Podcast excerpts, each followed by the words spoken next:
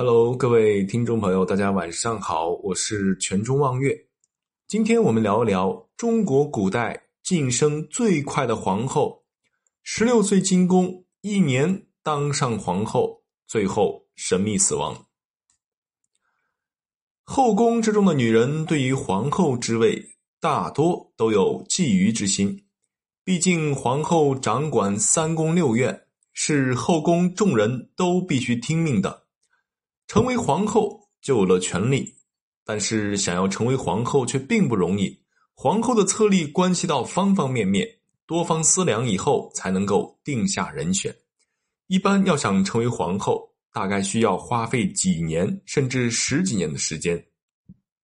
但在清朝的后宫当中，有一位皇后晋升的速度却是非常之快的，她只用了一年的时间。就成功的晋升为中宫皇后，这速度可以说是无人能及。她就是孝贞显皇后。说到孝贞显皇后，可能知道的人并不多，但是她的另一个名字却是大名鼎鼎，叫做慈安太后，也就是与慈禧太后两宫并尊的慈安太后。而我们今天要说的慈安太后，就是孝贞显皇后钮祜禄氏。咸丰帝继位以后，一八五二年二月开始选秀，充实后宫。在这群选秀的女子当中，有一位女子非常的出类拔萃，她就是钮钴禄氏。虽然她的年纪也很小，才十六岁而已，但是一入宫就被封为了珍嫔。仅仅过了三个月的时间，又被册立为贵妃，跳级的速度非常之快。过了四个月以后，也就是一八五二年的十月，她就入主中宫，成为皇后。这晋级的速度，其他的妃嫔连望其项背的程度都达不到。而彼时的慈禧当然是居于慈安之下，因为慈安是后宫之主皇后，而慈禧在此时只是被封为了仪贵人，连嫔都算不上，地位与慈安差距太远了。钮祜禄氏入主中宫以后，虽然也得到皇帝的宠爱，但是在后宫光有皇帝的宠爱是不行的，没有孩子依旧等于没有依靠。钮祜禄氏一直没有为皇帝生下一个孩子，皇后没能生下孩子，但是慈禧却诞下了皇子载淳，而且是后宫中唯一的一位皇子。咸丰帝共有三个孩子，一位是长女荣安固伦公主，一位是长子载淳。